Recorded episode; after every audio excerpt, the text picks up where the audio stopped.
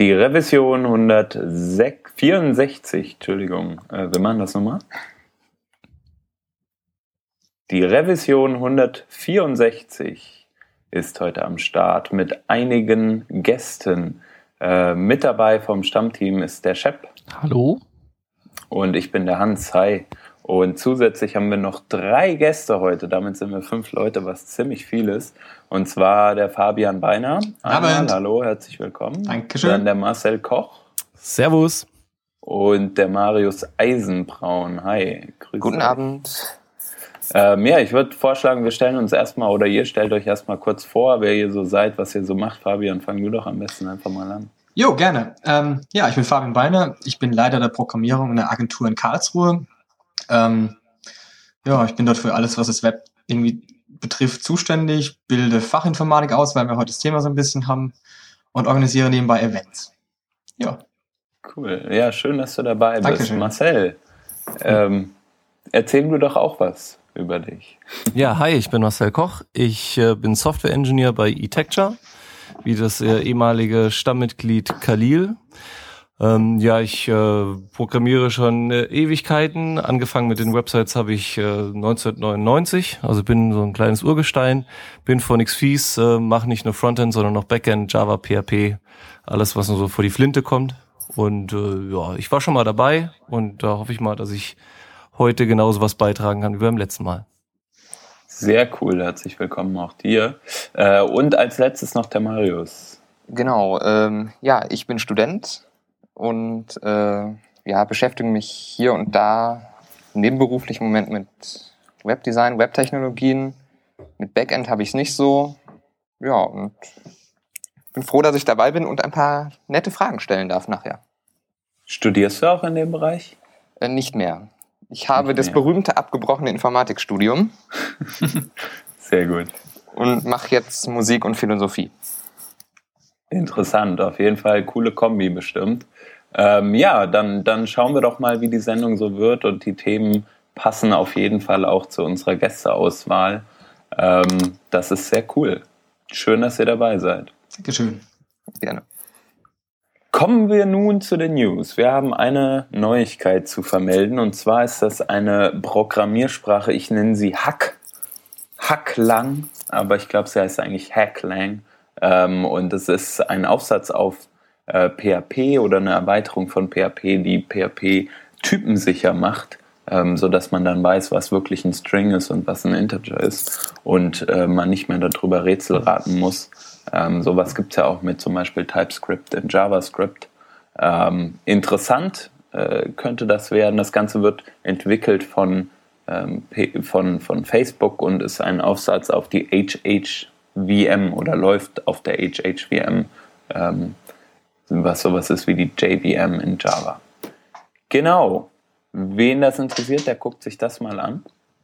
Und damit sind wir nämlich auch schon bei den Themen. Unser erstes Thema äh, beschäftigt sich so ein bisschen ähm, damit, was ist eigentlich, wenn man, wenn man so ein Newcomer ist im Web? Wie macht man sich selbst eigentlich hm, vielleicht einen Namen oder nicht mal unbedingt das, aber wie kommt man eigentlich an Jobs ran? Äh, wie ist der beste Einstieg in die Berufswelt? Und für mich zum Beispiel jetzt der äh, wieder seit jetzt einem Jahr ähm, komplett freiberuflich unterwegs äh, ist, ist es, ist es halt natürlich irgendwie so, ähm, dass ich auch viel darüber berichten kann. Ich bin zum Beispiel sehr viel auf Konferenzen unterwegs gewesen. Der Podcast, Open Source Contributions und solche Sachen ähm, haben mich sehr, sehr viel weitergebracht in dem, was ich tue in meinem Beruf und äh, genau einfach so, die, um ein bisschen Aufmerksamkeit zu generieren, um auch an entsprechend an Kunden zu kommen. Ähm, aber es wäre für mich natürlich auch nochmal interessant, jetzt, wir haben, wir haben ja zwei dabei, die äh, in einer Agentur arbeiten. Wie seid ihr da dran gekommen? Was war euer Einstieg? Ähm, wenn ich mal anfangen soll, mein Einstieg war ganz klassisch wie bei jedem. Wir haben irgendwann mal einfach HTML-Seiten gemacht und dann vor vielen, vielen Jahren waren Agenturen das total coolste, was du dir vorstellen konntest. Ähm, das ist, glaube ich, vielleicht auch der einfache Einstieg, als direkt irgendwie nach dem Studium oder was auch immer als Freelancer zu starten. Ähm, du kommst in eine Agentur, kriegst halt im besten Fall extrem viel beigebracht, extrem viel Praxis. Ähm, Im besten Fall bleibst du bei der Agentur Und wenn du das nicht willst, dann hast du zumindest mal ein paar Kontakte und vor allem Referenzen, was ja, glaube ich, so das große Problem ist, wenn du einsteigst. Ja, also, also Referenzen sind irgendwie wirklich schwer. Also das habe ich so festgestellt, wenn man irgendwo hingeht und sagt, äh, ich kann das und das und das, will eigentlich jeder wissen, ja, was haben sie denn schon gemacht? Und wenn da nicht mindestens zehn Sachen sind, dann braucht man eigentlich nicht nochmal wiederkommen. Mhm. Aber man macht halt auch nicht einfach irgendwo zehn Sachen, wenn man keinen hat, für den man sie macht. Gut, ich meine, ich auch, man, man kann natürlich auch ohne einen, einen, festen Beruf irgendwie in einer Agentur oder in sonstiger Firma, die irgendwas im Web macht, ähm, was machen. So ist es ja nicht. Nein, also da kannst du zum Beispiel, du sehr viel Open Source Zeugs, auch da, das reicht ja auch schon mal. So ist es ja nicht. Ähm, mhm. Oder die bekannten Nebenprojekte, die ja jeder ganz gerne macht. Hauptsache, es wird irgendwas gemacht. Aber ich glaube tatsächlich eben so der, der Einstieg über eine Firma in das ganze Thema ist vermutlich einfacher, als es eben direkt zu machen. Ich weiß nicht, ja, wie sind eure Erfahrungen? Ja. Also bei mir war es so, äh, ich habe komme auch nicht unbedingt aus dem Agenturumfeld. Ich habe äh, ganz klassisch eine Berufsausbildung gemacht und zwar war ich äh, bei dem Rasiererhersteller Braun. Oh. Und ähm, ja, in die Agenturwelt, in die, ja, wir bei eTexture verstehen uns mal so als technischer Dienstleister, bin ich dann auch so ähm, über so einen Quernstieg gekommen. Ich habe auch äh, vier Jahre lang IT-Consulting gemacht und bei mir war es so, ich äh, bin über einen äh, über einen Headhunter gekommen. Und okay. äh, es gibt auch Leute, die sagen, ja, das Einzige, was ich brauche, ist ein Xing-Profil. Das heißt, da muss aber natürlich auch schon so ein paar Sachen gemacht haben. Und wenn, wenn ich jetzt Leute im Gespräch da habe, da ist mir am meisten wichtig, dass sie die Sachen versuchen zu durchdringen und auch äh, nicht sich auf irgendwas auszuruhen, was sie bislang gelernt haben. Also ähm, als Beispiel frage ich dann immer, wie bilden Sie sich weiter? Und äh, ich hatte auch schon mal die Antwort, ja, ich lese Zeitschriften. Dann habe ich mich da gefragt, ja, in welchem Medium arbeitest du denn, Junge? Und äh, also da, da, da gibt es zumindest jetzt, äh, was uns angeht, gibt es auch schon andere Möglichkeiten, als zu sagen, ja, ich habe das und das gemacht und gucken Sie mal da und da und da und da. Es reicht auch, für, für mich persönlich reicht auch so ein Nebenprojekt, dass man auch äh, mal was, sich was angucken kann. Und am meisten ist es auch wirklich so, dass, dass er im Gespräch überzeugen muss. Oder natürlich er oder sie sind ja politisch korrekt. Und ähm, da, dass er auch dann weiterkommen möchte und dass es auch verstanden hat. Von daher ähm, ist es vielleicht bei, bei, uns ein bisschen anders als, als woanders. Ähm, aber er muss auf jeden Fall, er oder sie muss auf jeden Fall äh, begeisterungsfähig sein dafür oder auch davon begeistern, dafür brennen und auch weiterkommen. Also Stillstand ist bei uns ja sowieso also äh, Stillstand ist Rückschritt. Ja. Also das ist ähm, natürlich jetzt schon mal auf, auf Webagenturen gesprochen, äh, bestimmt ein sehr gutes Vor eine sehr gute Vorgehensweise, wenn man sich dort bewirbt. Vielleicht kann man da auch ähm, gleich beim nächsten Thema nochmal ein bisschen äh, weiter einsteigen. Ich würde nochmal so den Freelancer-Aspekt so gerne ein bisschen, bisschen beurteilen, beziehungsweise ähm, rausarbeiten. Also zum Beispiel, was ich eben sagte oder was auch ihr sagtet, ähm, Open Source Contributions. Was ich halt total interessant finde, sind einfach Leute, bei denen man sieht, ähm, es ist die Eigeninitiative da, ne? genau. ein Projekt, was du unterstützt, ohne dass du Geld dafür bekommst im, im Open Source Bereich, sei das durch einfach nur ähm, Issues reporten oder sei das durch äh, aktive Contribution äh, im Sinne von ähm, Programmierung. Ähm, finde ich immer interessant, weil es zeigt, die Leute brennen dafür. Ja? Die haben Lust, ähm, wirklich da, da was zu machen. Also ähm, Marius, ich glaube, bei dir war ja auch so, kam ja auch so die Frage auf,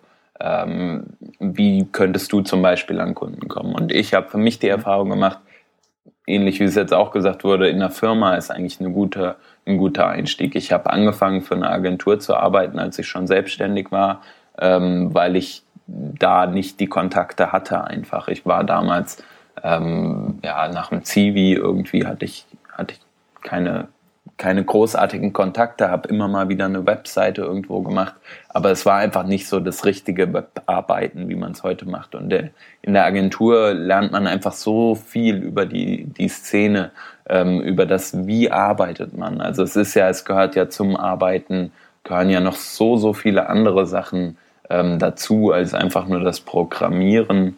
Äh, die Teamfähigkeit spielt eine Rolle ähm, Projektmanagement, Projektorganisation, äh, wie baut man sowas überhaupt auf und dann der wirtschaftliche Aspekt, der da natürlich hinten dran hängt.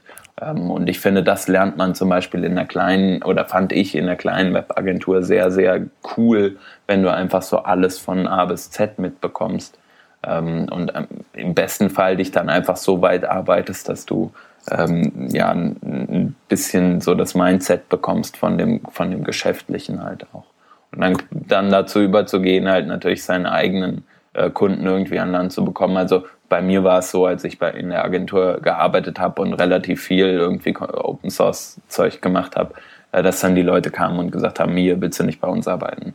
Äh, das meiste lehnst du ab, weil du da keine Lust drauf hast und weil es dir gerade gut geht in deiner Situation. Aber irgendwann war es zumindest bei mir so, dass du dir halt auch Gedanken gemacht hast, ja, ähm, willst du das wirklich das weitermachen in der Agentur oder willst du zum Beispiel ähm, nur selbstständige Sachen machen? Und was halt äh, viele Agenturen auch machen, sie, sie suchen sich natürlich äh, partiell für Projekte immer mal wieder Leute, die, ähm, die sie unterstützen können. Äh, in, in irgendwelchen Projekten, die, die's, bei denen es eilig ist. Und äh, ich glaube, ähm, gerade bei sowas äh, in verschiedene Agenturen reinzukommen und einfach mal so ein bisschen zu schnuppern und ein bisschen dran mitzuarbeiten, auch vielleicht ähm, einfach mal in den Semesterferien drei Wochen oder, oder einen Monat oder wie lang auch immer ähm, an einem Projekt mitzuarbeiten. Ich glaube, das ist schon, äh, ist schon ein sehr, sehr guter Einstieg. Dann kann man sagen, A, man hat was gemacht, B, es war selbstständig am Ende noch. Das heißt, ähm, eigentlich habe ich so von der Agenturarbeit auch die falsche Vorstellung. Also ich habe immer so das Gefühl dabei gehabt, dass das nicht unbedingt kompatibel ist, das eben noch neben dem Studium zu machen, weil das würde ich schon ganz gerne fertig machen. Mm, ja, das ist unterschiedlich, glaube ich. Also ähm, gerade es, es gibt ja viel so projektgebundene Sachen. Ich weiß nicht, wenn man an irgendwelche Kunden denkt, die Landingpages brauchen. Ähm, nicht jeder Kunde hat dafür schon sein, sein ausgereiftes Landingpage Baukastenprinzip oder wie auch immer. Ähm, und die gehen halt zu Standardagenturen, sagen hier, wir brauchen das und das oder brauchen irgendein Interface für irgendeine Registrierung, was weiß ich. Ja. Mhm. Und dann suchen äh, oder haben, sagen die Kunden, ja, der, der, äh, nee, sagen die Agenturen, ja, der Kunde ist schon ewig bei uns und wir wollen auf jeden Fall dieses Projekt für die machen, auch weil es für die vielleicht mega lukrativ ist oder, oder was auch immer. Äh, und dann suchen sie Leute. Und so kommt das ja, dass es so viele Headhunter gibt, die einfach irgendwie einen auf Xing anschreiben. Hier ähm, haben sie nicht Lust für uns zu arbeiten. Wir suchen für Kunden im Raum, bla bla bla. Ähm, und ich sag mal, wenn man halt so ein Projekt sich an Land zieht und ich glaube, es ist durchaus möglich, dass ähm, auch äh, mit, ein, mit ein bisschen entsprechend ja, Engagement, wenn man das zeigt, man möchte das, dass man da, da relativ leicht drankommt, dass man dann einfach sagt, ähm, ich ziehe das Beste aus dem Projekt, man geht mal irgendwie auch ein paar Wochen vielleicht woanders hin. Ähm, weiß nicht, wenn du jetzt, sagen wir mal, du bist in, in Frankfurt, ich weiß gerade nicht, wo du bist, ähm, aber du kriegst ein Angebot aus Hamburg. Warum nicht mal vier Wochen Hamburg? Ähm, ist ja auch, ist ja auch mal ein Erlebnis. So, ne?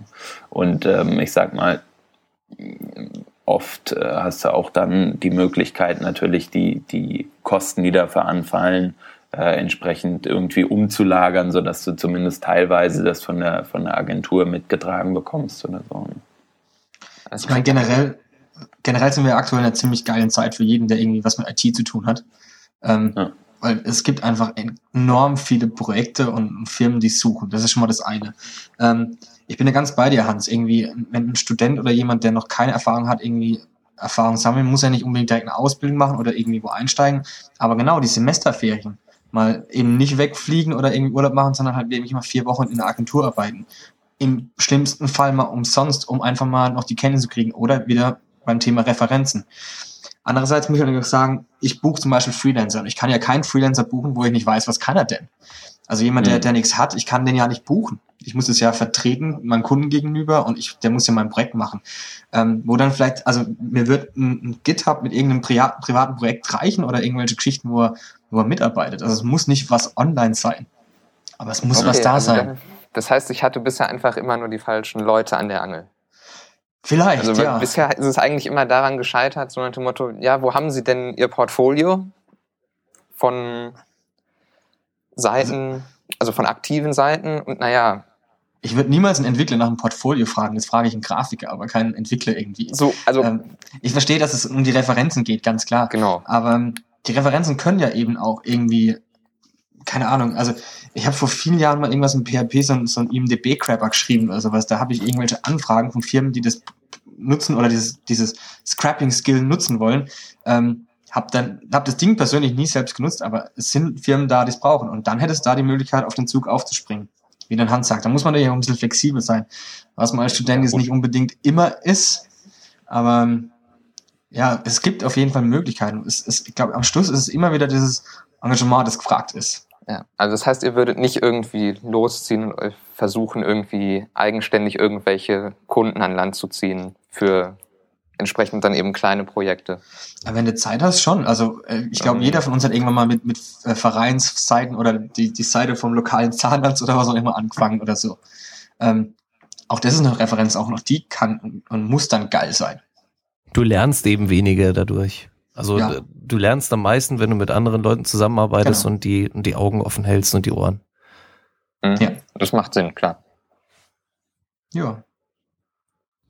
Also wir haben bei uns, kann ich noch einen einwerfen, äh, ich äh, rekrutiere jetzt ja nicht so viele, aber da haben wir einen Werkstudenten und ähm, der macht seine Sache eben halt einfach gut und der hatte, hatte auch ein paar Seiten im Netz, die waren nicht so richtig geil, ähm, aber ähm, aber man konnte halt eben auch erahnen, dass die Seiten schon was länger im Netz waren und so wie er sich gegeben hat, er war halt menschlich auf jeden Fall super Mhm.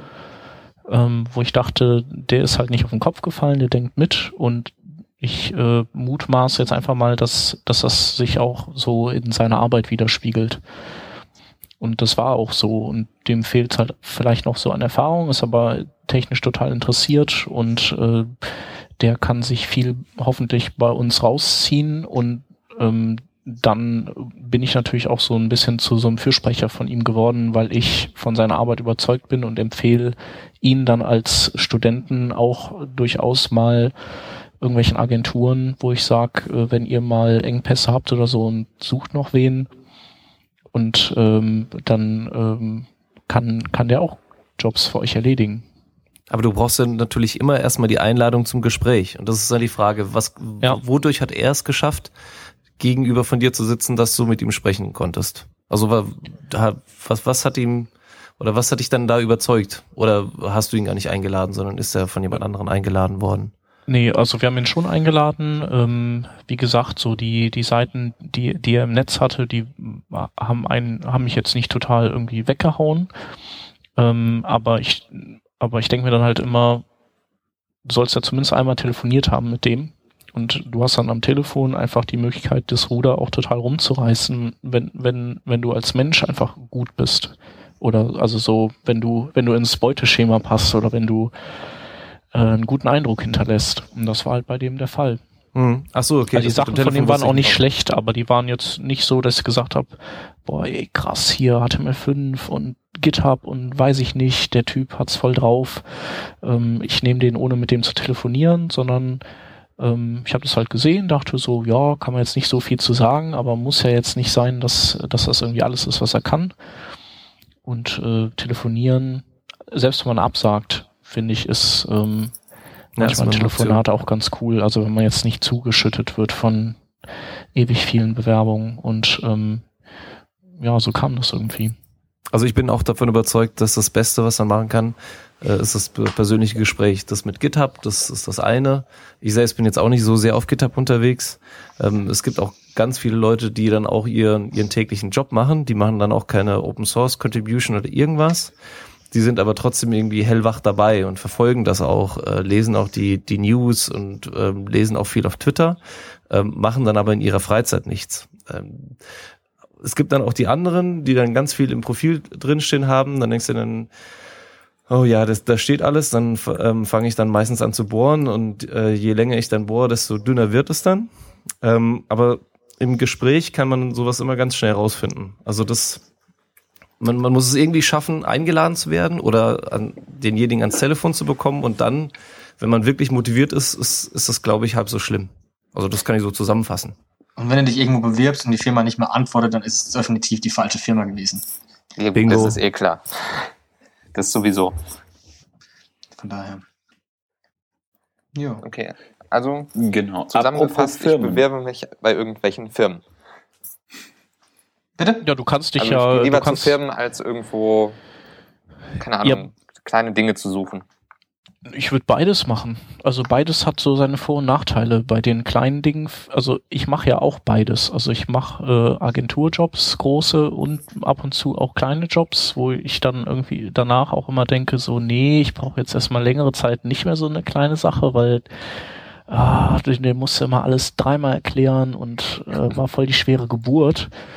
Aber andererseits ähm, kann ich da so einfach mal so ein bisschen mehr so mich austoben manchmal und so Dinge ausprobieren, die ich gerne machen würde. Ähm, Dinge an, am, im kleinen Rahmen testen. Und in den Agenturen ist es oft, mh, dass halt da so Steine geklopft werden. Und vielleicht einfach, ähm, ja, es ist halt anders. Es ist auch cool und äh, die Arbeitsprozesse, die die haben, die hast, die würdest du sonst, also die sind auch total wichtig, dass man die mitbekommt. Ähm, und ich finde, beides hat Vor- und Nachteile. Okay. Und in, genau. In Agenturen kann man vielleicht auch ähm, ein bisschen, ein bisschen mehr so äh, die Verantwortung abgeben. Das ist halt ganz cool. Also wenn man Anfänger ist, ähm, weil da sind halt dann die Oberhäuptlinge und die sagen einem so ein bisschen, was man machen soll. Und man kann sich halt viel abgucken bei denen und kriegt, verdient aber auch gutes Geld und ist aber dann nicht unbedingt ähm, derjenige, der, der für alles gerade stehen muss. Man ist ja dann sozusagen noch äh, Frischling oder so. Mit Welpenschutz. Ja, genau. Oh ja, sehr süß. Ja, Genau das äh, Richtige. Klingt, klingt halt blöd, aber ähm, Nee, ist wichtig. ist Also, natürlich gut, Ich ja. meine, ich glaube, jeder kennt das, wenn man irgendwas alleine mal gemacht hat und man feststellt, morgen muss ich fertig sein. Ja, genau. Und äh, wie der Hans sagt, so kleinere Agenturen sind halt schön, weil man da manchmal einfach, ähm, weil man da, weil der Chef einem da auch mal mehr Verantwortung gibt, urplötzlich oder einen ins kalte Wasser wirft, weil der hat halt nicht so viele Mitarbeiter. Und man ist halt auch in Kontakt mit allen anderen ähm, Disziplinen, während in so einer Riesenagentur ähm, da sind die vielleicht dann räumlich schon so weit auseinander, dass man halt teilweise Dinge nicht mehr mitbekommt, aber dafür um einen rum äh, in, in der Disziplin, in der man selber auch ähm, sich bewegt, irre die Post abgeht. Ja, aber da, dann lass uns doch mal drüber reden, wie das denn dann so abgeht in so einer Agentur. Ja, das kann man machen. Das ist ja zufälligerweise auch der zweite Punkt in unserer Themenliste. Das hat ja mal eine schöne Überleitung verraten. So professionell. Ja, Entschuldigung. Wahnsinn. Ja, also das kann nicht mal der Hans so gut. Nee. Hat man ja eben gemerkt. genau, aber das, das war ja ähm, der Punkt, äh, den wir ansprechen wollten. Einfach so die Erfahrung mal. Wie funktioniert überhaupt eine Agentur? Ist so der Aufhänger. Ähm, was macht man da? Ähm, und welche Unterschiede gibt es in den verschiedenen Agenturen? Wir haben es jetzt eben schon kurz beleuchtet zum Thema kleine Agentur, große Agenturen. Der Shep hat es ja schon ganz gut ausgemalt eigentlich. Äh, so eine kleine Agentur, die ist viel viel agiler, so was, was zum Beispiel Prozesse anbelangt. Du wirst einfach mal mit irgendwas betraut, was du vorher noch nicht gemacht hast, weil der Need bei so kleineren Agenturen ähm, natürlich auch da ist, in allen Bereichen erfüllt zu werden. Und vielleicht gibt's dafür nicht die richtige Person.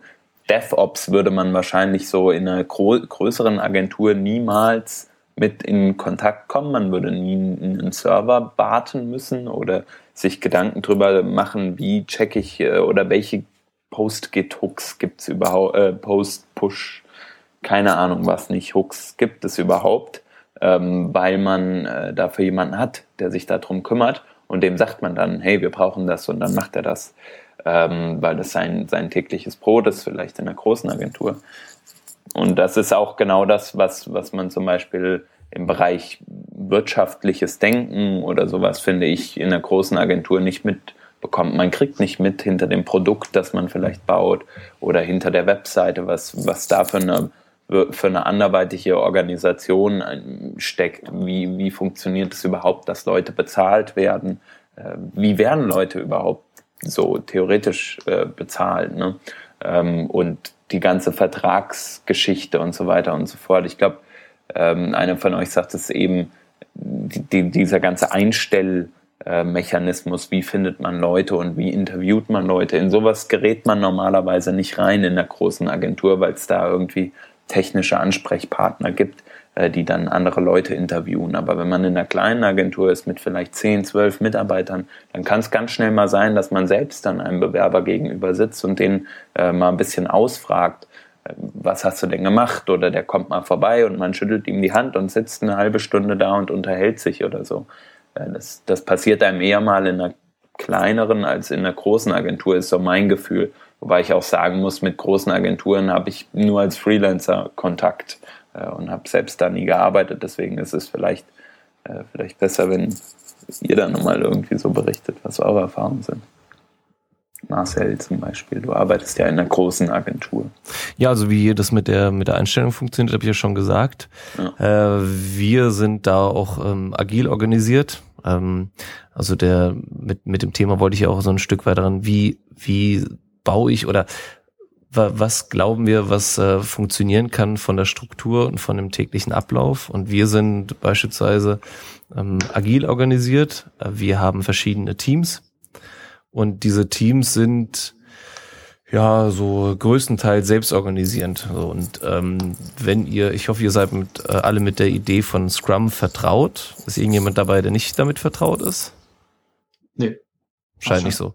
Ähm, da, da weiß man ja auch, da, dass man von der Theorie sagt, ja, da, da gibt es irgendwie diesen Product Owner, da gibt es einen Scrum Master und da gibt es das, ähm, das Entwicklerteam und die sind dann auch selbst organisiert ähm, meistens in der Praxis bildet sich das ja so raus, dass es dann doch irgendwie einen gibt, der dann mehr so das Zepter trägt und die anderen so ein Stück weit mehr führt. Ähm, dann, wenn so die, die Gruppe das erste Mal zusammenkommt, dann muss, muss sich dann erstmal so die, Köpfe einschlagen und dann muss da irgendwie so die Hackordnung geklärt werden. Und so ähnlich ist es äh, bei uns auch. Es äh, ist, es gibt dann gibt verschiedene Teams. Es gibt ähm, zwei Leute, die für die Teams verantwortlich sind also die disziplinarische Verantwortung haben, die sind dann auch so, sozusagen der Scrum Master und der Product Owner. Und dann haben wir ähm, das, das Entwicklerteam und dann verschiedene ähm, Stufen innerhalb der, der Entwickler. Und ähm, die, die verschiedenen Projekte bekommen dann auch Projektleiter zugeteilt. Also bei den Entwicklern haben wir, haben wir die Stufen, ähm, da gibt es ähm, den Software Developer, es gibt den Senior Software Developer und es gibt den Software Engineer. Ähm, der Software Engineer ist ähm, so ein bisschen Chefentwickler, ähm, versucht neue Sachen ranzuschaffen, versucht die anderen Entwickler weiterzugeben. Und ähm, ja, und so geht es immer so ein Stück weit weit runter. Ähm, der Software Developer äh, beschäftigt sich meistens mit zwei, drei, vier Themen ähm, und setzt sie dann um. Der Senior Software Developer ist dann ein Stück weit mehr drin in einem Thema oder ist vielleicht auch ein bisschen breiter aufgestellt, ähm, macht dann Backend und Frontend. Und äh, ja, zum Software Engineer habe ich schon was gesagt. Und dann werden, werden da eben ähm, Projekte reingegeben in die Teams. Und im Idealfall ist es dann so, dass das komplette Team sich dann mit den verschiedenen Projekten auseinandersetzt und nicht, dass ähm, für einzelne Projekte dann einzelne Leute abgezogen werden. Weil sonst ähm, reißt man dann das Team auseinander und ähm, man kann dann nicht mehr interagieren. So ist es ungefähr so, wie jetzt so der tägliche Ablauf äh, bei uns abläuft. Aber ich würde dann auch gerne noch ein bisschen was äh, zu dem Ablauf von anderen lernen. Wie viele Leute seid ihr denn? Wir sind äh, 90 insgesamt. 90, okay. Ähm, meine Agentur hat nur 20 Leute. Ähm, wiederum hört sich das, was wir machen, so an, wie was ein Team von euch macht im Prinzip. Also wir haben ähm, irgendwie Projektleiter und, und Key-Accountler, die irgendwelche Projekte reinholen. Dann gibt's Meetings und Abstimmungen, das Übliche. Dann kommt die Grafik rein, kommt die IT rein, dann wird besprochen, was gemacht wird. Ähm, dann werden irgendwann die Screens fertig gemacht, in Abstimmung mit der IT, dann wird es bei uns umgesetzt in der IT. Und wir müssen im Prinzip Allrounder sein. Natürlich hat jeder seine Stärken und Schwächen. Ähm, die weiß ich als Teamleiter und du dann dementsprechend die Projekte oder die, die Parts der Projekte einteilen. Und ähm, so funktioniert es bei uns. Also es ist ein bisschen schlanker, würde ich es mal nennen. Hm. Bin ich mir jetzt nicht sicher, ob es schlanker ist. Ähm, ja, wir, wir bei eTexture spezialisieren uns auch meistens auf die technische Umsetzung. Das mhm. heißt, wir haben auch keine eigene Kreation bei uns direkt im Haus. Wir arbeiten mit ähm, anderen Agenturen zusammen, die dann die Kreation übernehmen. Und wir machen meistens die technische Umsetzung und die Konzeption und eventuell auch noch den Betrieb. Das heißt, okay. deswegen habe ich gesagt, so es unterscheidet uns ein Stück weit von so einer klassischen Webagentur, wie man sie sich ähm, vorstellt. Ja, definitiv. Ja, und ähm, ja, manchmal funktioniert, deswegen habe ich das auch so angeschnitten, manchmal funktioniert es eben nicht, dass es, äh, dass das komplette Team sich eben um ähm, die Projekte kümmert, weil wenn man sich das vorstellt, man hat innerhalb eines Projektes dann auch so einen Scrum-Prozess und dann hat man im anderen auch noch so einen Scrum-Prozess und irgendwie beißen sich die, äh, die zwei verschiedenen Projekte dann. Und dann musst du das irgendwie unter einen Hut bekommen. Und äh, ohne dass du dann so äh, allumfänglich dann um alle Projekte dann so ein, so ein äh, Scrum-Board und auch die verschiedenen Regelmeetings ziehst, bekommst du das nicht hin, weil sonst ist immer mal da, da was wichtig und da ist was wichtig und da ist was wichtig. Und das ist das, das ist so wirklich diese, diese Quintessenz, die man dann auch ähm, verstehen muss, dass man sagt, ja, es sind die verschiedenen Projekte und alle sind auch irgendwie wichtig, aber wenn wir als Team funktionieren wollen, dann müssen wir alle da drin sein. Und das ist auch eine, eine schwierige Aufgabe, weil es gibt auch verschiedene Technologien, es gibt verschiedene Anforderungen, es gibt verschiedene Ansprechpartner und so weiter und so weiter. Und das ist wirklich also das, ähm, was wir immer wieder merken, nicht die Technik ist das Problem, sondern die Prozesse einzuhalten und die und auch dass dass das so gelebt wird. Die die Menschen müssen das verstehen. Das muss in den Köpfen drin sein. Und das ist halt unsere tägliche Aufgabe sozusagen. Ich habe noch mal eine andere Frage dazu und so und zwar ähm, in so einer großen Agentur würde es mich mal interessieren, wie, wie das bei euch läuft mit äh, Remote-Arbeit zum Beispiel. Seid ihr alle immer vor Ort? Habt ihr Leute, die auch mal irgendwie in, in jedem Sprint halt zwei Tage weg sind? Und wie funktioniert das da für euch? Gerade wenn ihr mit Scrum arbeitet, das ist ja schon, sag ich mal, mit den Regelmeetings und so weiter, ist ja schon besser, wenn oder gefühlt besser, wenn die Leute irgendwie vor Ort sind. Aber was sind da einfach die Erfahrungen? Mm, da scheiden sich die Geister. Also äh, ich persönlich bin kein großer Freund von ähm, regelmäßigem Homeoffice. Äh, es kommt darauf an, äh, wer das ist. Also es gibt mhm. äh, es gibt Menschen, äh, da das habe ich auch schon erfahren, da habe ich auch schon die Erfahrung gemacht. Da klappt das ganz vorzüglich. Das heißt, da ist jemand äh, die ganze Zeit bei Skype erreichbar. Du sitzt in, ich würde beispielsweise im Büro sitzen, der Kollege dann zu Hause. Ich drücke auf Anrufen, sofort spreche ich mit ihm. Es gibt aber auch Leute, die sind nicht so ganz kommunikativ. Ähm, deswegen kann ich das nicht so pauschal beantworten.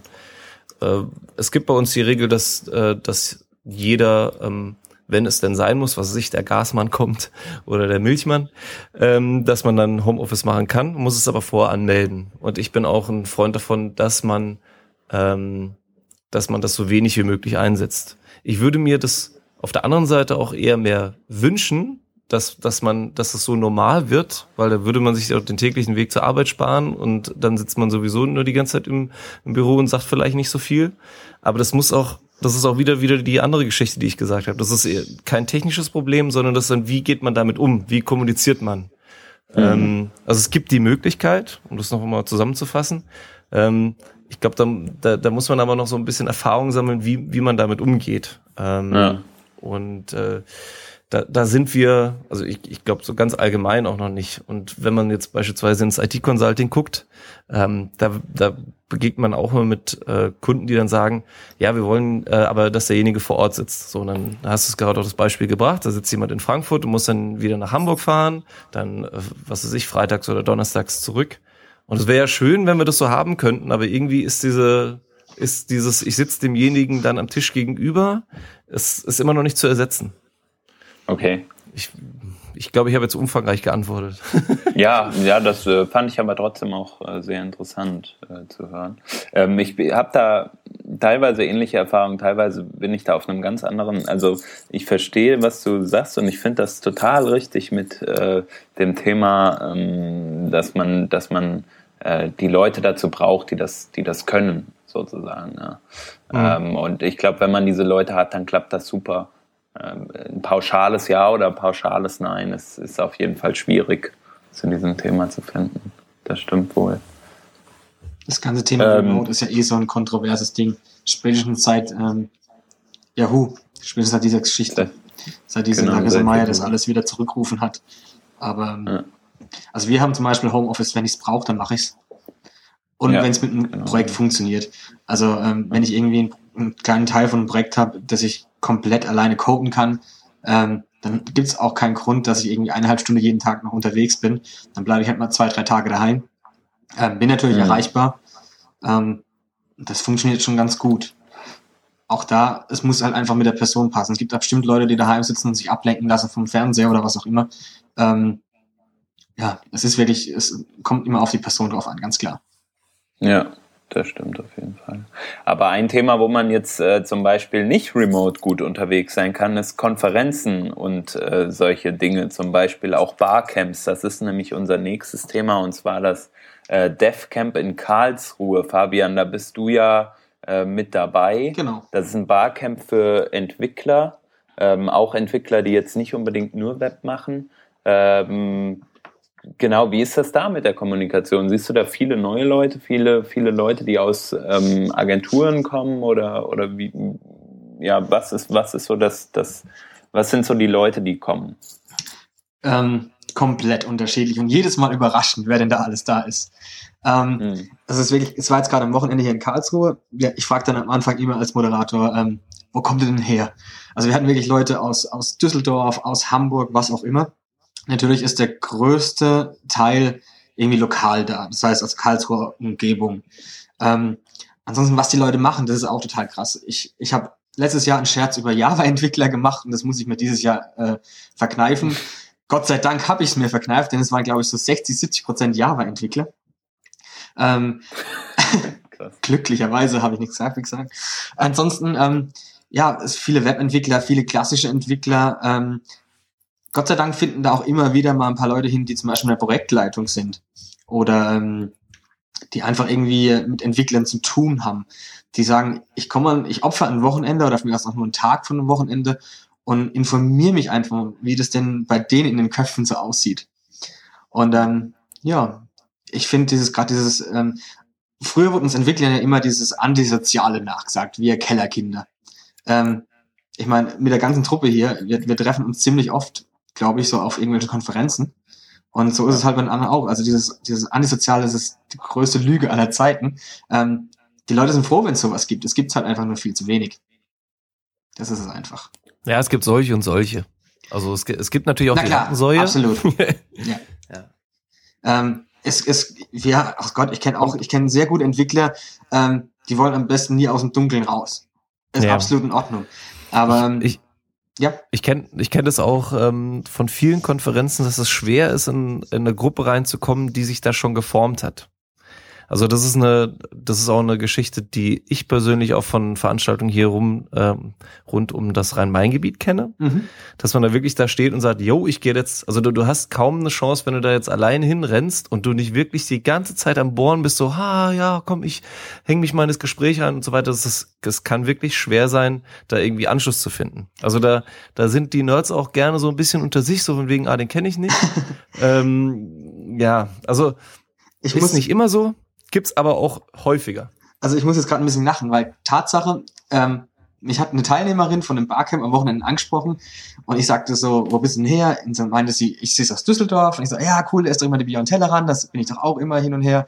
Und dann meinte sie nur so, ja, ich war da auch immer, aber irgendwie habe ich mich da immer so ein bisschen verloren gefühlt, weil es ist immer so die Grüppchenbildung da. Die Leute kennen sich ja alle schon, was auch immer. Ja, Ähm, genau, das meine ich. dann muss ich ja sagen, okay, ich gehöre dann halt vielleicht zu der Gruppe dazu. Das war mir so gar nicht bewusst. Deswegen mag ich eigentlich das Barcamp-Format so extrem. Alleine jeder muss sich mal kurz vorstellen. Allein das ist schon mal so eine Barriere, die da gebrochen wird, ähm, dass jeder bei der Begrüßung kurz aufsteht, sagt, hallo, ich bin der Fabian, ich mache PHP und Webentwicklung überhaupt. Ähm, was für viele auch schon mal eine Überwindung ist, ganz klar. Aber allein Aber das ist schon wichtig, mal ja, das ist wichtig. Extrem wichtig bei den Events, genau. Ähm, deswegen sage ich, ich mag das ganz gern, dieses Barcamp-Format. Und ähm, ich liebe die, die Klassenkonferenzen auch. Ähm, aber stimmt, wie du sagst, also es ist, ist echt so, dass ich dann, ja, wir nennen es ja immer das Klassentreffen.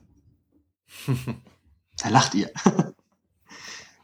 Aber wir haben auf jeden Fall immer neue Leute auch kennengelernt. Also Natürlich, ich nee, das nee. ist auch äh, wichtig. Also ähm, ich versuche das auch für mich immer so ein bisschen zu machen, dass ich, äh, dass ich so offen bin für neue Leute kennenlernen. da muss man sich vielleicht manchmal ein bisschen am Riemen reißen, aber dass man eben sich nicht einsetzt, wo alle anderen sind, sondern woanders hin und ähm, auch beim Warm-up dann mal schaut, wer da noch so ist und so. Also Gelegenheiten gibt's genug und andersrum ist natürlich auch so, dass es halt immer so am Anfang ein bisschen Arbeit ist, aber die dann ja auch auf Früchte trägt, wenn man mal so, wenn man halt mal so ähm, guckt, dass man mit Leuten ins Gespräch kommt. Also ich finde, es ist auf jeden Fall schwierig und und findet da auch nicht immer einen Ansatz, aber äh, Versuch macht klug und ähm, wenn man auch nur ein oder zwei Leute mitgenommen hat und, und vielleicht das nächste Jahr drauf die dann wieder trifft und dann mit denen zusammen wieder neue Leute kennenlernt, dann kommt das so alles ins Rollen. Ja. Finde ich. Ja, also ich denke auch, es, es braucht einfach ein bisschen Initiative von der einzelnen Person. Ähm, ja. Es mag auch da für, für die meisten oder für viele vielleicht nicht einfach sein, irgendwie einfach mal Leute anzusprechen, aber es funktioniert halt nur so. Ähm, ja, ich, ich denke einfach, ähm, es braucht mehr, also nur weil wir extrem viel online nehmen, heißt halt nicht, dass wir offline irgendwie Versager sind oder sowas. Im Gegenteil. Und ich finde einfach äh, so, so viele Offline-Events wie möglich, finde ich echt eine coole Geschichte. Ähm, es ist einfach noch was ganz anderes. So wie wir es eben bei Remote Working drüber hatten, ist es was ganz anderes, wenn man jemand gegenüber sitzt. Also ich fand es auch immer total cool zu sehen, wenn, wenn dann irgendwelche Leute nicht in eine Session gegangen sind, sondern die haben sie halt irgendwie in der Session vorher getroffen und gemerkt, da passt so gut die Chemie. Ähm, ich weiß zum Beispiel vom letzten Jahr ein Startup, das ich da gegründet hatte, das jetzt ziemlich erfolgreich ist. Also das sind auch so Dinge, das ist einfach total cool. Und ähm, ja. Hm. Manchmal verpasse ich auch gerne einen Vortrag bei irgendeiner Konferenz, nur damit ich draußen mit irgendwem quatschen kann. Genau. Das ist es mir dann irgendwie auch wert. Klar, ich zahle dann dafür, aber dann zahle ich halt für die äh, für diese einzigartige Konstellation, dass eben sich alle darauf einigen können, mal an einem Tag, an einem Fleck zusammenzukommen und äh, für die Getränke und die das Dach über dem Kopf, das Gemütliche und ähm, dann kann ich mich inspirieren lassen durch Vorträge und ähm, kann aber auch mal Vorträge sausen lassen, auch wenn ich mich vielleicht dann mal ärgere zwischendurch, wenn alle rauskommen und sagen, boah, das war der beste Vortrag der das letzten ich zwei Tage. Ähm, ja, ja, aber dann, dann ist das so. Also ich kann auch nicht jede Fernsehsendung und jede Serie sehen und ähm, man muss da einfach drüber stehen und das, was man dann, wofür man sich entschieden hat, ist dann auch eine gute Entscheidung gewesen. Ja. Aber was du auch noch gesagt hast, Shep, das fand ich sehr gut, ähm, dann auch offen dafür sein, neue Leute kennenzulernen und vielleicht kann sich jeder mal in die eigene Nase fassen und sagen, naja, wenn ich da in so einer Gruppe schon mal hingehe, dann halte ich mal die Augen offen und guck mal, wo, ob ich mal jemanden hier so mit reinnehmen kann in die Gruppe oder so. Also das finde ich sehr genau. vorbildlich. Also ja. kann ich nur jeden dazu aufrufen, und jeden appellieren, das mal zu machen, mal zu gucken, ja, hier sind, sitzen ein paar einzelne Leute, nicht dran vorbeigehen, sondern sagen, hey, was machst du so? Und ja, man muss ja nur mal überlegen, wie, wie das halt früher bei einem selber war. Also, ja, beispielsweise. Ja, ja. Das erging einem ja auch nicht anders, dass man dann keinen Ansatz hatte und dann war da die Riege der Webprominenz ähm, und ähm, irgendwie hatte man das Gefühl, die sind so mit sich selber beschäftigt. Mhm. Ja. Mhm. Schöne Aussage.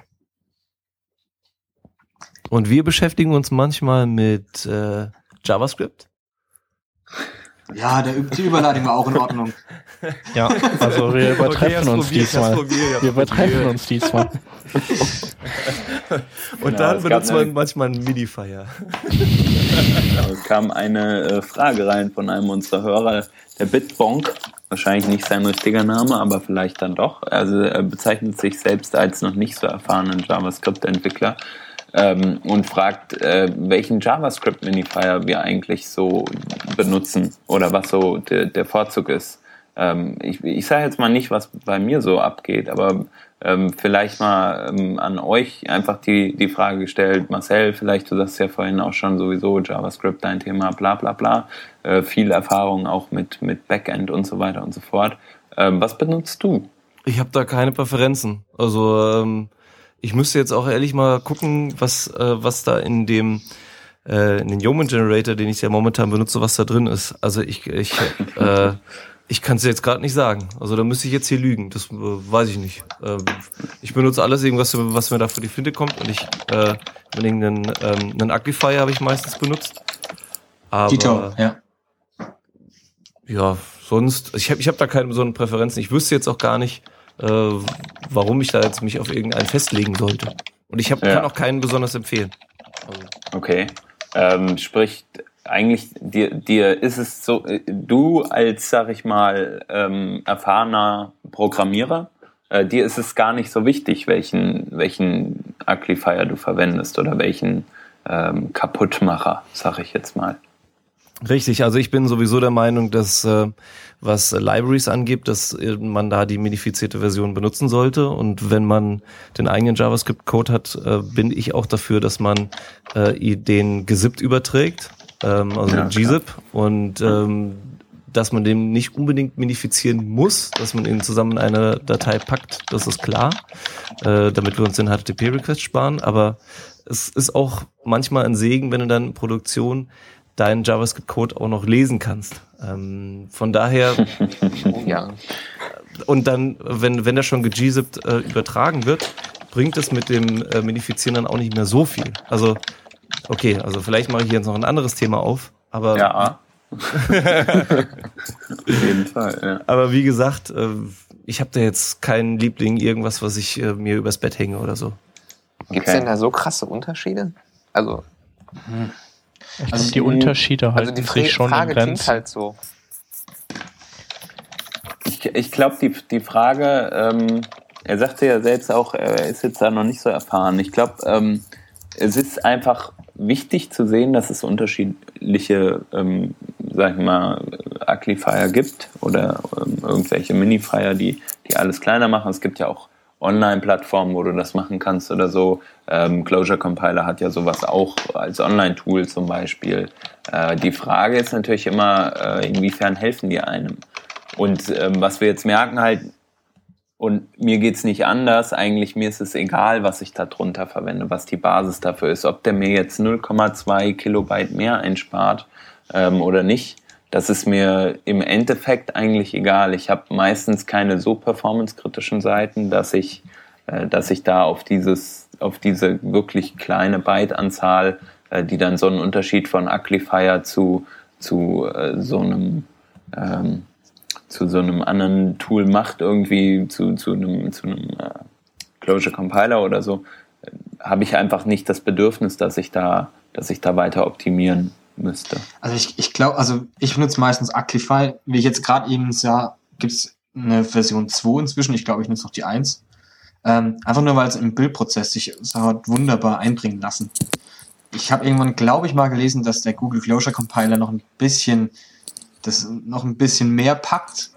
Ähm, aber das ist, ich glaube, das ist eine Geschmackssache. Früher war ja ähm, der, der UI-Compiler, wie er hieß, ich weiß gar nicht mehr, Minifier, das Ding, aber der wird ja nicht mehr weiterentwickelt, wenn ich das richtig im Kopf habe. Wer wird nicht weiterentwickelt? Der, der UI, ich, ähm, wie, wie hieß denn dieser UI? Ach so, ja, der von Yahoo, ne? Genau. Der war ja früher so das Ding. Ich glaube, es war auch einer von den ersten, der es wirklich geschafft hatte, bekannt zu werden oder so. Ja. Ähm, ich denke einfach, da ähm, stick to your guns irgendwie. Also nimm das, was dir am besten passt. Und ähm, da bin ich auch eher, zip, mach noch ein G-Zip drauf, bevor du das Ding auslieferst. Und das Mehrwert ist der beste Minifier. Plus Und- eins. Ja, also ich stimme ihm auch zu. Und je nachdem, wenn es nicht wirklich viel ist, was ich da an JavaScript habe, benutze ich auch ganz oft einfach gar keinen. Wahrscheinlich, weil ich immer noch mal so daran zurückdenke, wie ich dann angefangen habe, den ganzen Kram zu lernen. Nämlich indem ich mir irgendwelchen anderen Code angeguckt habe. Mhm.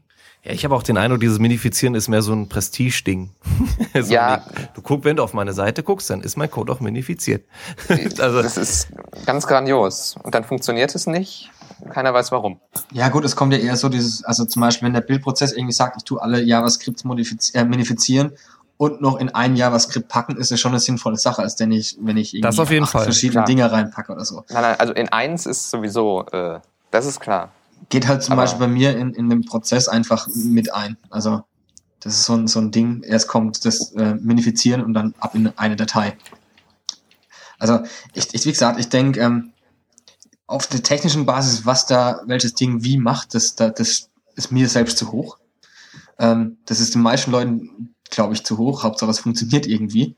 Und ähm, guckt, wie es in eurem Prozess reinpasst. Und wenn es wenn es irgendwie ähm, nicht ist, dann funktioniert es ja auch. Also, wenn du sagst, du machst es nicht, ja, finde ich jetzt nicht so dramatisch. Ja, Wenn- wenn- das stirbt wahrscheinlich jetzt auch kein Seemann. Mhm. Also, Also- Es kommt ja auch immer darauf an, wie viel man denn da am Ende tatsächlich an JavaScript hat. Genau, Also, ja. Also weiß ich halt nicht nach, ich mache jetzt nicht irgendwie nicht minifiziertes jQuery oder so, weil da stirbt dann am Ende doch einer. Ja, klar, natürlich, ja. nee, das stimmt schon. Ich habe letztens irgendwie wieder Also- gesehen, ähm, jQuery UI irgendwie ein, ein, fast ein MB groß oder sowas, inzwischen oder 700 KP und minifiziert dann doch Ja, das Ja, das stimmt schon. Also wir können zusammenfassen, Libraries modifiziert benutzen. Bei dem anderen JavaScript kann man auch mal drauf verzichten. Also würde ich, äh, so mache ich es auch. Ähm, Ja. Ich hoffe, ihr stimmt mir dazu. Ich will jetzt Ich ja nicht sowieso. für alle sprechen. ja, ja. Also ich meine, wenn man so einen Grunt hat, der im E das minifiziert, dann kann man das ja auch ruhig machen Genau. und dann Source Maps vielleicht noch generieren, damit äh, Leute dann dennoch in den Quelltext reingucken können. Dann hat man so beide Welten vereint, äh, schnelle Ladezeit oder klei kleine JavaScripts und trotzdem kann jeder äh, im Code stöbern. Ähm, genau, ich wollte noch in den Raum werfen, es gab mal von Microsoft auch einen Minifier und äh, ich habe mal nachgeguckt, der wird immer noch weiterentwickelt. Letztes Release ist von Ende Februar, der kann auch Source Maps und alles. Also oh, okay. Oh. die sind fleißig am Weiterbasteln. Der heißt äh, Microsoft Ajax Minifier, warum auch immer der Ajax Minifier heißt. Ja, Aber der scheint auf jeden Fall so, so wie, wie beim IE, die reden einfach nicht drüber, die machen. Ähm, und äh, ich hatte irgendwann mal mit einem gesprochen, da ging es auch um Minifier und ich meinte halt so, ja, Uglify ist halt so der coolste, weil der ist der effizienteste und so. Und dann meinte der, ja, aber wir benutzen trotzdem den Google Closure äh, Minifier, weil ähm, der halt noch so, ähm, der kann so Type-Checking machen. Also der, der kann dann ein JavaScript eben äh, überprüfen, ob äh, wenn du oben äh, eben so ein bisschen das, was dieses Hackling auch kann und TypeScript und so, ähm, dass wenn du halt Integer reinwirfst, es dann auch Integer wieder rauskommt und äh, der ganze Code dann auch sich so verhält, wie wenn Integer drin wäre. Ähm, halt so Sachen. Eben, der kann dann deinen Code auch einfach prüfen und äh, in dir um die Ohren hauen. Und das ist halt manchmal im Enterprise-Umfeld. Ich glaube, das war sogar auf den JavaScript Days, da äh, wo nur so Enterprise-Leute rumliefen. Und ähm, das hat auch Sinn gemacht. Ah, ja. Mhm. Genau. Gut. Ja, Ich glaube, damit haben wir die Frage äh, hoffentlich ausreichend beantwortet. Wenn noch jemandem irgend ähm, was Spezielles dazu einfällt, gerne in den Kommentaren zu diesem zu dieser wunderschönen Sendung äh, nochmal posten. Ein letztes und abschließendes Thema haben wir dann noch, über das wir gerne auch heute noch äh, sprechen wollten, und zwar ähm, in der Kurzausgabe heute Unobtrusive JavaScript versus Angular Backbone und Co. Also ähm, JavaScript, was wir zu der Funktionalität einer Seite hinzufügen, um noch so ein bisschen das letzte Schöne rauszukitzeln und dann äh, dagegen gehalten diese kompletten JavaScript-Applications, die komplett ohne JavaScript einfach nur grottig aussehen und nicht viel können wahrscheinlich. Ähm, Marcel, das war so ein Thema von dir, äh, was du äh, nochmal aufgegriffen hast. Ähm, erklär doch nochmal so ein bisschen, wo, wo so dein, dein Schmerzpunkt ist oder weshalb du das Thema jetzt äh, anreißt eigentlich. Mhm.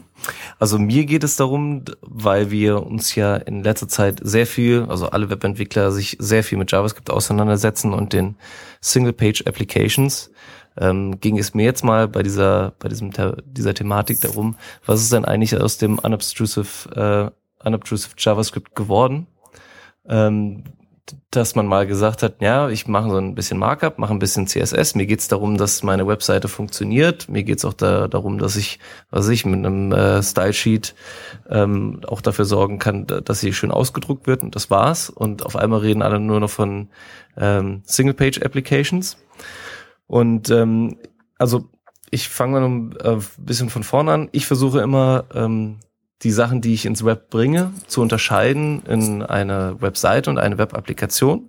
Eine Webseite ist für mich, ich würde mal sagen, eine elektronische Broschüre, die ich untereinander verlinken kann. Das heißt, ich habe wirklich statische Ressourcen, die ich miteinander in Kontext setze und auch miteinander verbinde durch eben Hyperlinks. Und da stecken mein, mein Content steckt dann in den, ähm, steckt dann im, im Markup drin. Ich mache den noch ein bisschen hübsch mit CSS und mache ihn fancy mit, mit JavaScript. So. Ähm, beispielsweise bei der äh, Seite, die ich ähm, jetzt ein Stück weit länger schon betreue, das ist das Karriereportal bei der, bei der Deutschen Bahn. Da ist es so, das ist wirklich so eine klassische Website von Anfang an gewesen.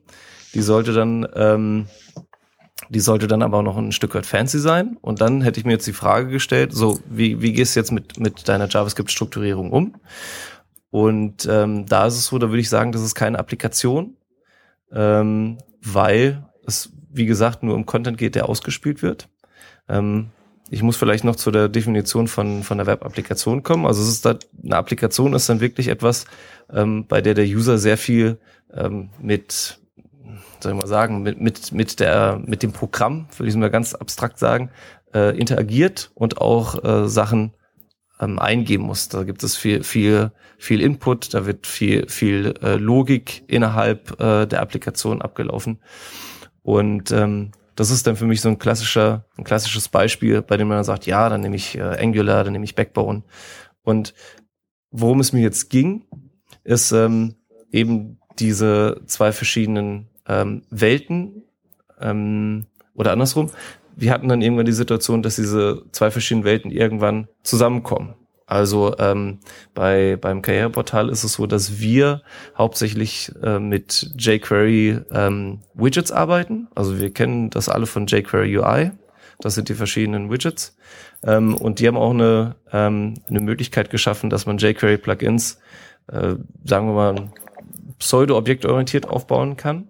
Und wir gehen wirklich hin und sagen, wir schreiben für die verschiedenen Funktionalitäten, für unsere fancy, für unseren fancy Kram, schreiben wir jQuery-Widgets, die man dann auch beerben kann. Also wir können dann auch jQuery UI-Sachen beerben. Finde ich sehr schick, um dann zu sagen, okay, wir haben so eine, so eine Standardseite und die wollen wir noch ein bisschen fancier machen. Das heißt, wir schmeißen dann noch so ein jQuery-Plugin drauf, das wir dann geschrieben haben. Und dann haben wir zusätzlich noch ein bisschen Glue-Code, der dann die, die, ähm, die Zuweisung von den, von den Plugins macht.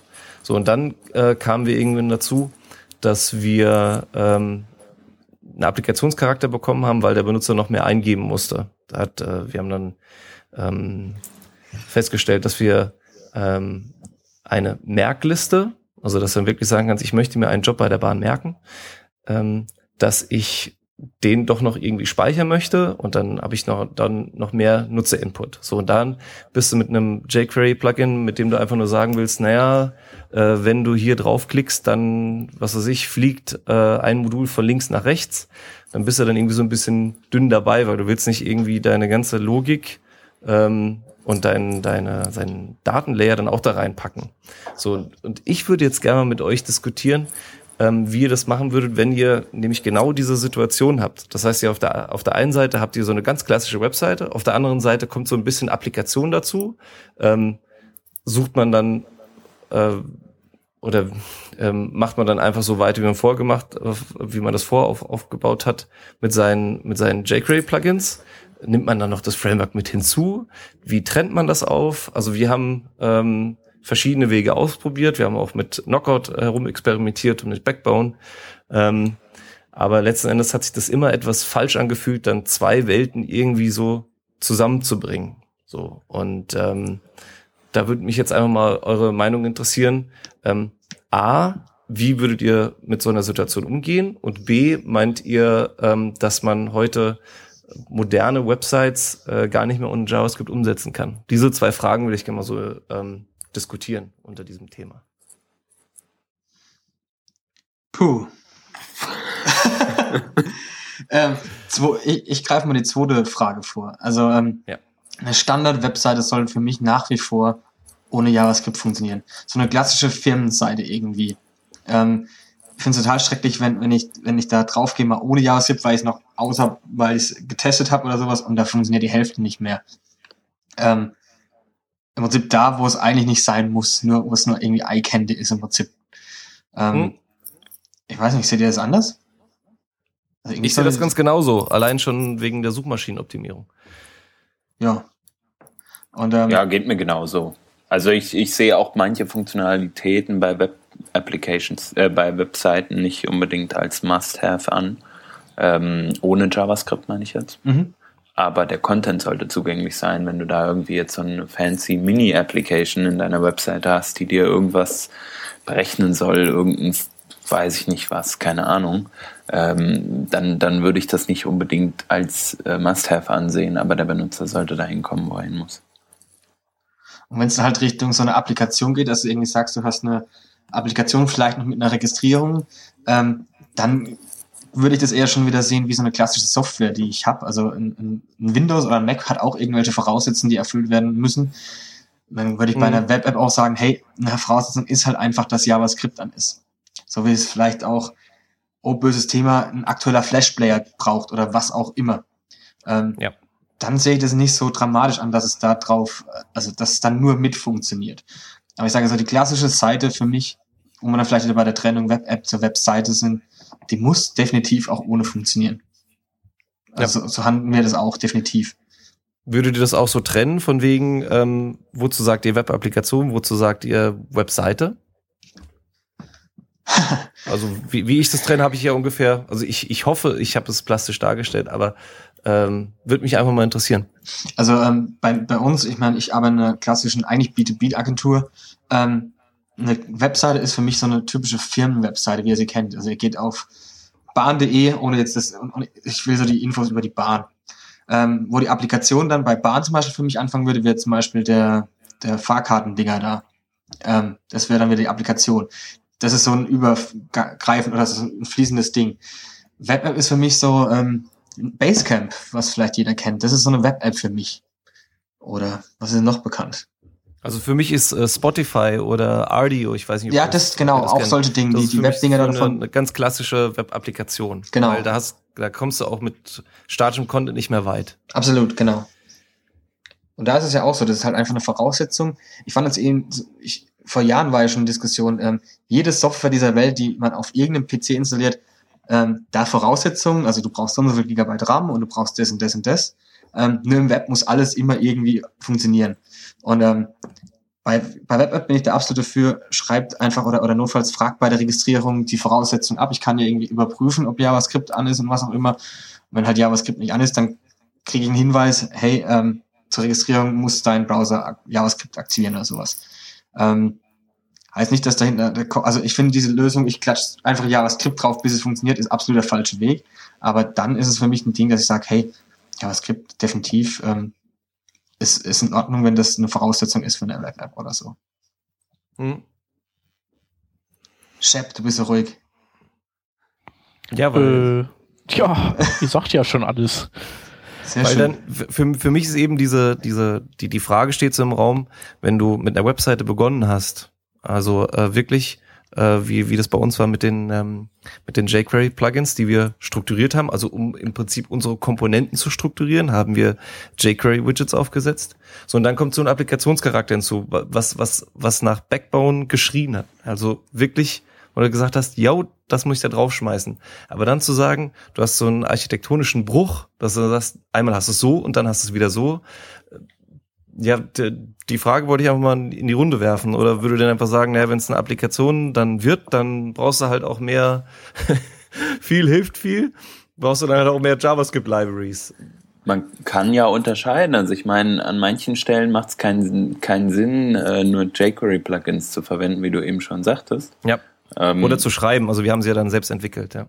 Genau, genau, so, so äh, ist ja trotzdem verwendet. Also im Endeffekt, ja, also es ist schwierig. jQuery deckt halt nicht alle Funktionalitäten ab, die du brauchst. Wir sind gerade in dem aktuellen Projekt, in dem ich bin oder noch nicht, aber werden wir in naher Zukunft genau an diesen Punkt kommen und wir sind bei jQuery aktuell und wir werden da was hinzufügen, weil jQuery einfach nicht das, das Ding ist, was du willst, wenn du Application Development machst. Und selbst wenn du die dann zusammen mergst, dann kannst du ja immer noch sagen, ähm, es gibt irgendwie seitenspezifische Assets, die du halt an einer Stelle äh, lädst. Und da, da hängt dann einfach drin, ähm, was du, was du willst. So.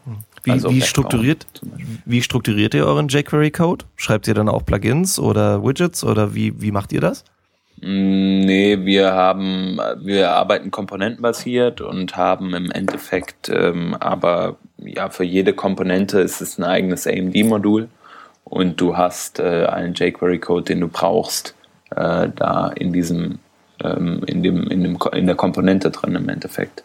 Hm, okay, also ähm, ihr arbeitet dann auch mit AMD. Ja, das haben wir nicht gemacht, weil das genau. meiste, äh, die meisten Komponenten, die wir dann auch ähm, geschrieben haben, die brauchen wir dann auch. Ähm, das ist auch wieder so eine, so eine andere Geschichte von wegen Nachladen von, von Komponenten. Haben wir auch drüber nachgedacht. Ähm, muss man natürlich immer abwägen. Und wir Machen wir nicht. Ja, okay. Ja, wir haben, wir, wir haben es dann nicht genau. gemacht.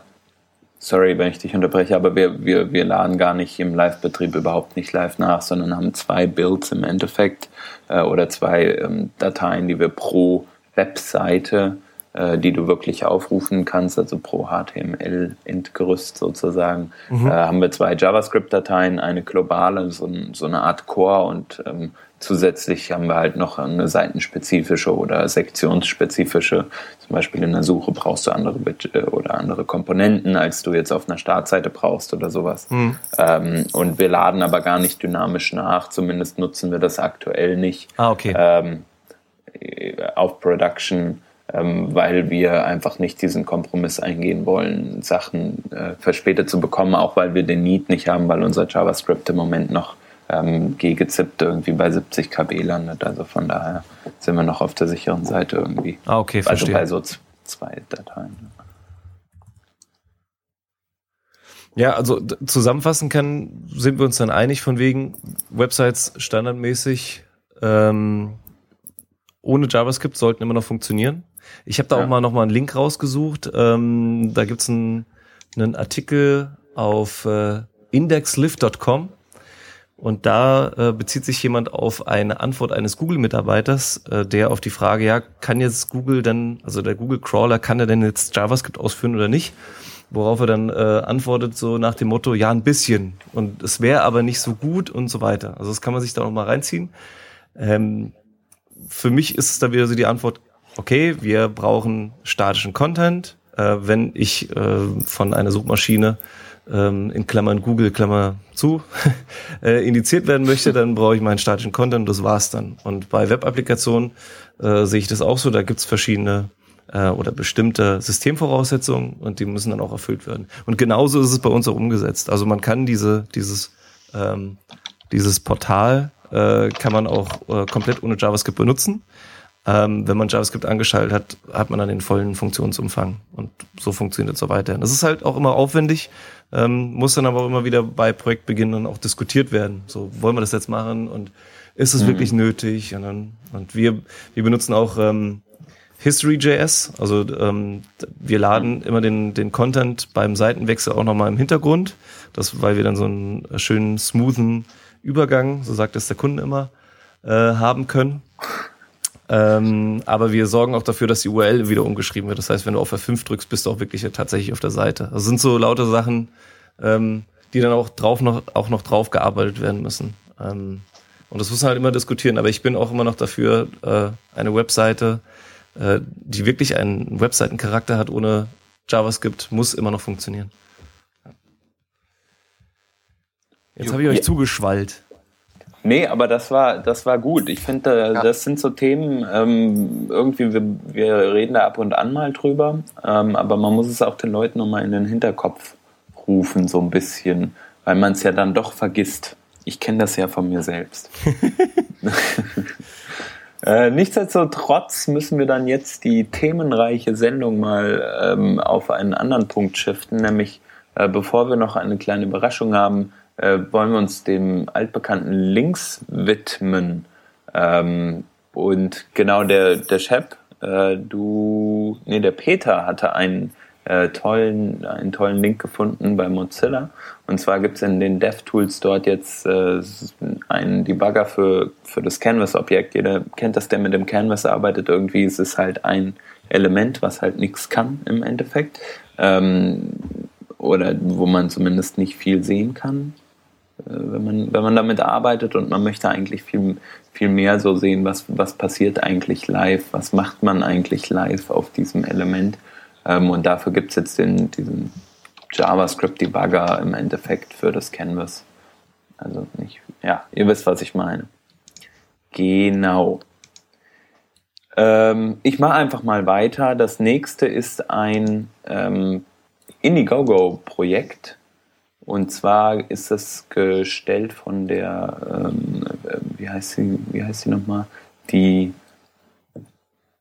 RICG. Die Responsive Image äh, Community Group. Ah ja, genau. Die Community Group, in der auch zum Beispiel Anselm Hannemann aktiv ist, der auch schon öfter bei uns war, ähm, die sich zum Ziel gesetzt hat, responsive Images äh, im Web äh, bekannter zu machen und irgendwie in die Browser zu bekommen. Und ähm, jetzt ist es so, dass der ähm, Joaf Weiß, heißt er, glaube ich, oder Joaf, keine Ahnung, äh, eine Campaign eingerichtet hat und 10.000 Dollar sammelt, damit er das Ganze, das Picture-Element, ähm, also eine der beiden Implementierungen, in Blink einbaut. Blink ist ja die Browser-Engine von Chrome. Wer das unterstützen möchte, ähm, also die Webentwickler, die viel mit Responsive Images zu tun haben, gerne da contributen. Äh, man freut sich darüber. Genau. Und dann äh, wollte der Fabian uns von einem Thema erzählen. Ähm, ganz kurz, das Thema Harp. Am Wochenende hat es jemand ähm, einen Vortrag darüber gehalten, ich konnte leider nicht rein. Harp ist ein statischer Webserver with, oder the static Webserver with built-in Pre-Processing.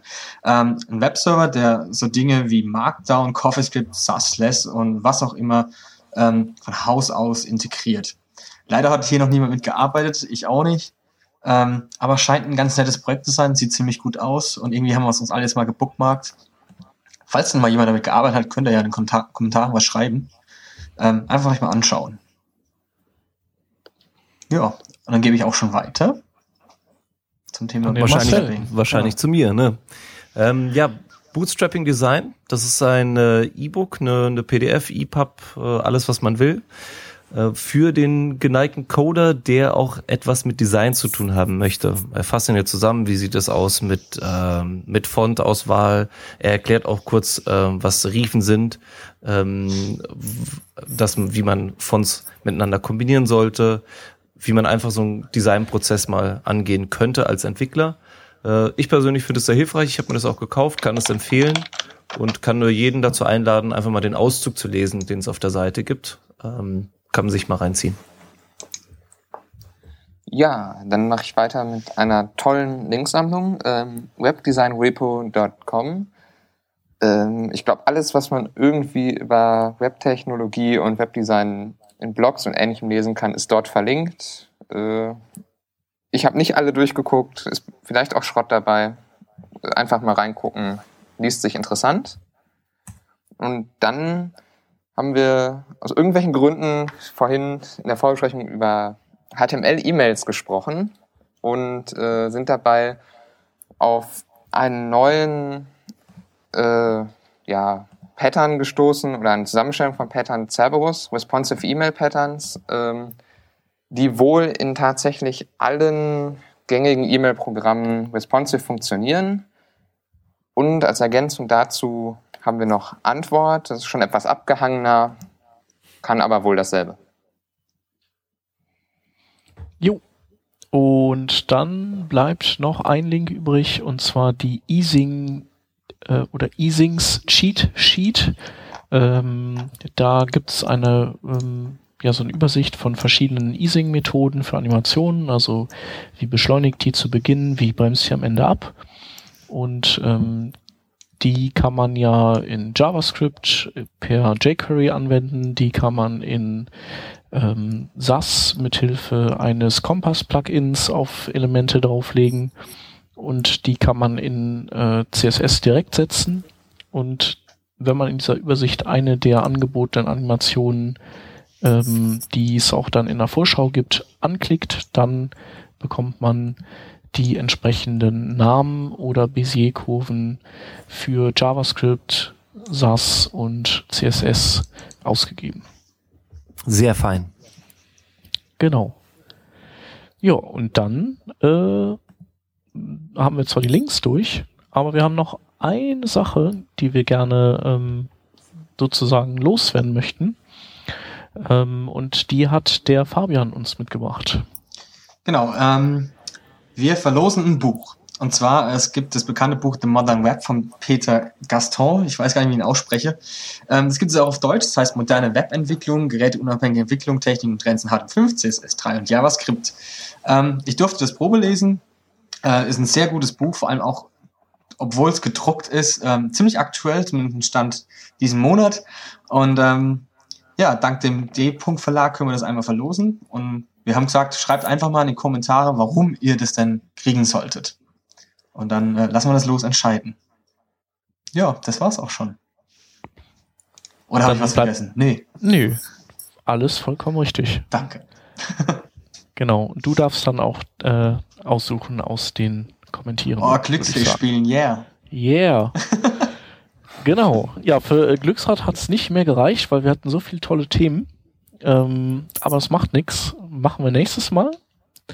Ähm, vielen Dank euch ähm, das war wirklich eine tolle Runde. Wir Dank, äh, haben die spontan zusammengerufen. Und das war wirklich fantastisch. Super. Eine tolle Sendung, die 164. war das. Äh, Nochmal Danke an alle Gäste und bis nächste Woche. Alles klar. Genau. Danke Ciao. bis dahin. Tschüss. Ciao. Tschüss.